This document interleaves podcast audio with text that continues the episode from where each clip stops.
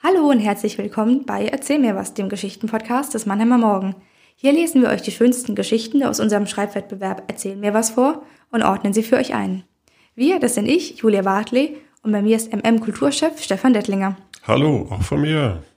Bei unserem heutigen Text wollen wir uns ja ein bisschen auf eine magische Fantasiereise begeben. Der Text heißt Die Zauberlaute und führt uns in ein fantastisches Märchenreich direkt in Weinheim.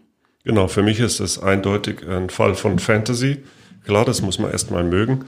Aber was ähm, Heiko Mittelstädt, der Autor aus Hemsbach, hier vorgelegt hat, verdient schon Respekt. Ja, ich finde, es ist eine total schöne Geschichte zum Vorlesen, zum ja, zum Weitererzählen. Man kann sich das wirklich so vorstellen, gerade wenn man vielleicht später, wenn man die Geschichte hört, sich gemütlich vorhinsetzt, zurücklehnt und sich vielleicht auch zurückerinnert fühlt, so an seine Kindheit, wenn vielleicht der Papa, die Oma eine Geschichte erzählt hat. Genau diese schöne Atmosphäre schafft der Text. Es geht ja hier um, um eine Zauberlaute. Und es ist hier wieder mal die Musik, die über die Wirklichkeit hinausweist, die ein Tor aufstößt, finde ich, in eine Welt, von, denen wir, von der wir eben allenfalls träumen, aber die es natürlich wahrscheinlich, soweit ich jedenfalls weiß, nicht gibt. Glaubst du nicht, dass es eine große Elfenstadt in Weinheim gibt? Doch, natürlich schon. Ich glaube wirklich dran. Das gefällt mir nämlich sehr gut. Die Geschichte ist ganz klar in Weinheim verortet und es werden auch verschiedene Orte genannt, wie der Park. Und dadurch kann man sich ähm, total gut in die Geschichte reinversetzen. Mhm, das stimmt. Also es ist Weinheim, es ist Realität, es ist Wirklichkeit, es ist trotzdem eine Fantasy-Geschichte. Und ähm, naja, der Bogen in unserer Gegenwart wird eben auch geschlagen, äh, denn sogar Corona spielt untergeordnet eine winzige Rolle. Ich will mal einen Satz vorlesen oder vielleicht sind es auch zwei. Leider war das öffentliche Leben in Weinheim durch einen gemeinen Krankheitserreger nahezu lahmgelegt und es herrschte eine fast gruselige Stille in der Stadt. Mehr braucht Mittelstädt gar nicht, um äh, seine Fantasiewesen inmitten unserer Wirklichkeit und Gegenwart auftreten zu lassen. Das finde ich schon bemerkenswert. Es ist ja sogar so, dass dieser Krankheitserreger, den er gar nicht benennt, diese Geschichte sogar erst möglich macht, ne? Oder habe ich das falsch verstanden?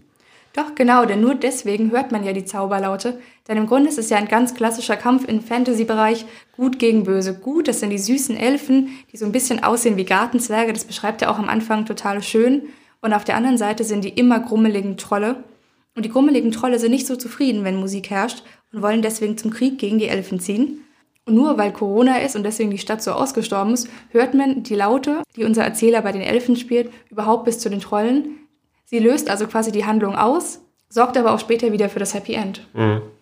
Und äh, Mittelstädt ähm, wendet auch, finde ich jedenfalls, äh, einen Kunstkniff an, äh, erzählerisch, um Authentizität herzustellen. Ähm, zum einen äh, sagt er den Satz einmal oder schreibt er den Satz, wie ich Borghold entdeckt habe und warum ich noch immer dort ein- und ausgehen darf, erzähle ich euch ein anderes Mal. Das ist also der, die Verbindung sozusagen von dem Erzähler in diese Fantasy-Geschichte hinein. Und kurz bevor die Story dann losgeht, ist es noch so ein Aufruf an die, an die Hörer oder an die Leser. Er sagt, macht es euch gemütlich und sperrt die Ohren auf. Jetzt kommt meine Geschichte und sie ist absolut wahr. Siehst du, dann muss es also Elfen und Trolle in Weinheim geben. Ich habe es immer vermutet, wenn er das sagt. Wenn ihr jetzt gespannt seid, was die Elfen und die Trolle dort erleben, dann lehnt euch doch jetzt auch zurück, denn jetzt lesen wir euch den Text vor. Vorab noch ein kleiner Hinweis. Wenn ihr dafür sorgen wollt, dass Heiko Mittelstedt einen Büchergutschein bei unserem Wettbewerb gewinnt, dann stimmt doch für ihn ab. Das geht ganz einfach ab sofort und bis zum 14. Mai auf unserer Website. Und jetzt viele Vergnügen. Die Zauberlaute. Kennt ihr den Unterschied zwischen Gartenzwergen und Elfen? Ihr kennt den Unterschied nicht? Das ist kein Wunder, denn es gibt keinen Unterschied zwischen ihnen. Elfen sehen aus wie Gartenzwerge, nur dass sie, im Gegensatz zu den leblosen Gartenzwergen, aus Fleisch und Blut sind und nicht in Vorgärten und auf Campingplätzen herumstehen. Elfen seht ihr grundsätzlich nirgendwo herumstehen. Sie leben zwar mitten unter uns, doch sie leben versteckt in großen Städten unter der Erde und zeigen sich uns Menschen nur sehr selten. Und wenn sie sich überhaupt mal einem Menschen zeigen sollten, dann sowieso nur einem Kind mit reinem Herzen. Eine solche Elfenstadt befindet sich gut versteckt und unsichtbar in Weinheim, Woher ich das weiß? Ich bin zwar längst kein Kind mehr, aber noch immer halte ich mich oft in der großen Elfenstadt auf, die sich unter der Riesenplantane im Hermannshof befindet. Die Plantane ist der alte Baum im Schönpark, dessen Äste mit starken Stahlseilen gehalten werden müssen. Dieser Baum hat unter seiner Wurzel einen hohlen Stamm, in dem man durch einen geheimen Gang gelangen kann. Und genau dort befindet sich die wunderschöne Elfenstadt Borghold. Wie ich Borghold entdeckt habe und warum ich noch immer dort ein- und ausgehen darf, erzähle ich euch ein anderes Mal. Jetzt reicht die Zeit und der Platz dafür leider nicht aus. Ich möchte euch viel lieber von dem schlimmen Tag berichten, als die Trolle aus dem Stadtpark die Stadt bedrohten und es fast zu einem fürchterlichen Krieg zwischen den friedliebenden Elfen und den brummbärigen Trollen gekommen wäre. Zum Glück kam es nicht dazu. Macht es euch gemütlich und sperrt die Ohren auf. Jetzt kommt meine Geschichte und sie ist absolut wahr. Elfen sind sehr friedfertig gewesen. Sie lieben die Musik und den Tanz. Sie sind daher immer sehr entspannt und stets allem und jedem gegenüber freundlich und aufgeschlossen. Elfen sehen zudem auch absolut nicht aus wie Krieger. Sie sind sehr klein und leider ein wenig pummelig. Sie haben rundliche Gesichter und lächeln eigentlich immer. Sie gehen jedem Konflikt aus dem Weg und das Wort Kompromiss ist ganz eindeutig ein Begriff aus der Elfensprache. Bei den Trollen sieht die Sache schon ganz anders aus. Sie suchen bei jeder Gelegenheit Streit. Sie sind groß und immer übellaunig. Sie lächeln nie und poltern ununterbrochen durch die Gegend. Die Trolle aus dem Stadtpark sind besonders üble Exemplare, denn sie hassen jede Art von Musik. Seit vor einiger Zeit die Musik im Stadtpark verboten wurde, ließen sie es etwas ruhiger angehen. Bis vor ein paar Tagen, als ich wieder einmal in Borgholz zu Gast war um dort eines meiner beliebten Konzerte auf meiner Laute, das ist ein kleines Seiteninstrument, das ihr euch als kleine Harfe vorstellen könnt, zu geben. Leider war das öffentliche Leben in Weinheim durch einen gemeinen Krankheitserreger nahezu lahmgelegt und es herrschte eine fast gruselige Stille in der Stadt. Ich hatte leider nicht berücksichtigt, dass die Klänge meiner Laute durch den Wind weit in die ruhige Stadt hineingetragen werden könnten, was sie natürlich wurden. Und so geschah es, dass auch die Trolle im Stadtpark meine Musik hörten. Es passierte, was passieren musste.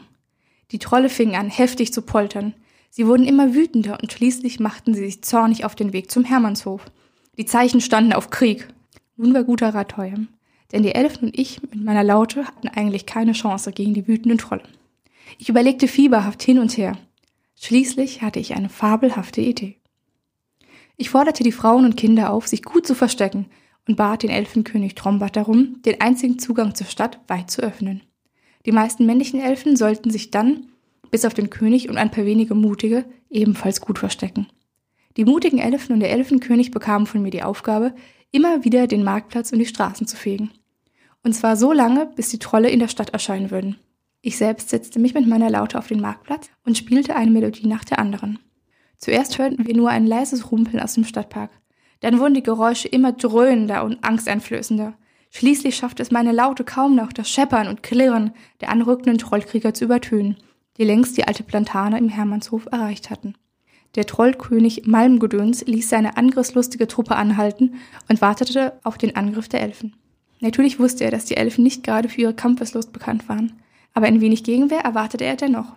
Er wartete und wartete, doch außer meinem dauerhaften Melodiespiel aus der Laute geschah rein gar nichts. Im Gegenteil, er steckte nach ein paar Minuten seinen Kopf in den Geheimgang und sah mit Entsetzen ein paar Elfen und den Elfenkönig, wie sie bei weit geöffnetem Stadttor den Marktplatz und die Straßen fegten und sich dabei im Takt der Musik wiegten. Er zog seinen Kopf aus dem Geheimgang, richtete sich auf und kratzte sich verblüfft am Kinn. Sein mutigster Krieger Dumbatz trat zu ihm. Greifen wir an, Chef? fragte er mit dröhnender Stimme. Nein, das stimmt was nicht, Dumbatz, knurrte der König wütend. König Trombert fegt mit ein paar Männern den Marktplatz und tanzt dabei, während ein Mensch bei ihnen sitzt und auf einer Laute spielt. Das ist bestimmt ein Trick, mein König, sagte Dumbatz entschieden. Die Elfen können keinen echten Krieg führen. Die wissen das und stellen sich jetzt dumm. Wir sollten direkt angreifen, dann herrscht ein für alle Mal Ruhe und wir können wieder zurück in den Stadtpark gehen. Der Trollkönig schüttelte den Kopf. König Trombert ist ein wirklich ekelhaft freundlicher und friedfertiger Elf. Der kleine Strahlemann hat noch nie etwas Unvernünftiges gewagt. Und ausgerechnet im Angesicht einer sehr wahrscheinlichen Niederlage öffnet er wagemutig das Stadttor und tanzt in aller Seelenruhe mit seinen Männern den Marktplatz sauer. Nun, mein König, ich denke, es ist mir egal, was du denkst, Dumbatz. Ich wusste nicht einmal, dass du überhaupt denken kannst. Dafür wirst du nicht bezahlt, polterte der Trollkönig ungehalten. Aber ihr bezahlt mich doch auch gar nicht, antwortete Dumbatz kleinlaut. Schnauze, greift der König Malmgedöns. Der blöde Mensch mit seiner Laute hat sich mit Sicherheit einen Hinterhalt ausgedacht. Du hast keine Ahnung, Dumbatz. Wir ziehen uns zurück. Und so geschah es tatsächlich, dass sich Trollkönig Malmgedöns mit seinen Männern unverzüglich in den Stadtpark zurückzog. Alle Elfen kamen aus ihren Verstecken und wir sahen die wilde Horde in der Ferne verschwinden. Alle klatschten vor Freude in die Hände und ich bekam an jedem Tag wunde Finger vom vielen Musizieren. Die Elfen hätten mich eigentlich gern in die Luft gehoben und durch die Stadt getragen. Doch 30 Zentimeter sind einerseits nicht wirklich hoch und bei meinem Gewicht hätte es mindestens 100 Elfen gebraucht, um mich hochzuheben. Die Elfen ließen von diesem Vorhaben daher ab. In einer Spielpause trat ein kleines Elfenkind auf mich zu. Warum? fragte es mich und schaute mich dabei aus großen Kulleraugen an. Warum was? Fragte ich, verwirrt und legte meine Laute zur Seite. Warum sind die Trolle abgehauen? Das ist einfach. Der Trollkönig ist zwar ein Hau drauf, aber nicht so dumm, wie er aussieht. Euer König ist ein sehr vorsichtiger Elf, und er sieht es schon das Wagnis an, an einem sonnigen Tag ohne Regenschirm rauszugehen. Das weiß der Trollkönig, und als der König Trombot heute dabei beobachtete, wie er im Angesicht der Gefahr tanzend den Marktplatz fegte, dachte er sofort an einen Hinterhalt. Das haben wir alles deiner Zauberlaute zu verdanken, sagte das Elfenkind strahlend. Meine Zauberlaute? gab ich lachend zur Antwort. Ja, das haben wir alles deiner Zauberlaute zu verdanken. Unser König macht keine waghalsigen Aktionen, aber er tanzt halt gerne, gluckste das Elfenkind lachend.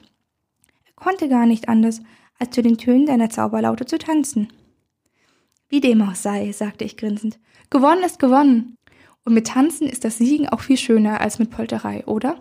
Das Elfenkind nickte. Das ist wahr. Und weißt du, was das Beste ist? Nein, gab ich zur Antwort. Was denn? Seit heute ist endlich wieder schöne Musik im Stadtpark zu hören. Da hast du recht, sagte ich, und das Elfenkind und ich mussten lachen. Schließlich griff ich erneut zu meiner Zauberlaute, um eine schöne Melodie zu spielen, die mindestens noch bis in den Odenwald hinein zu hören war.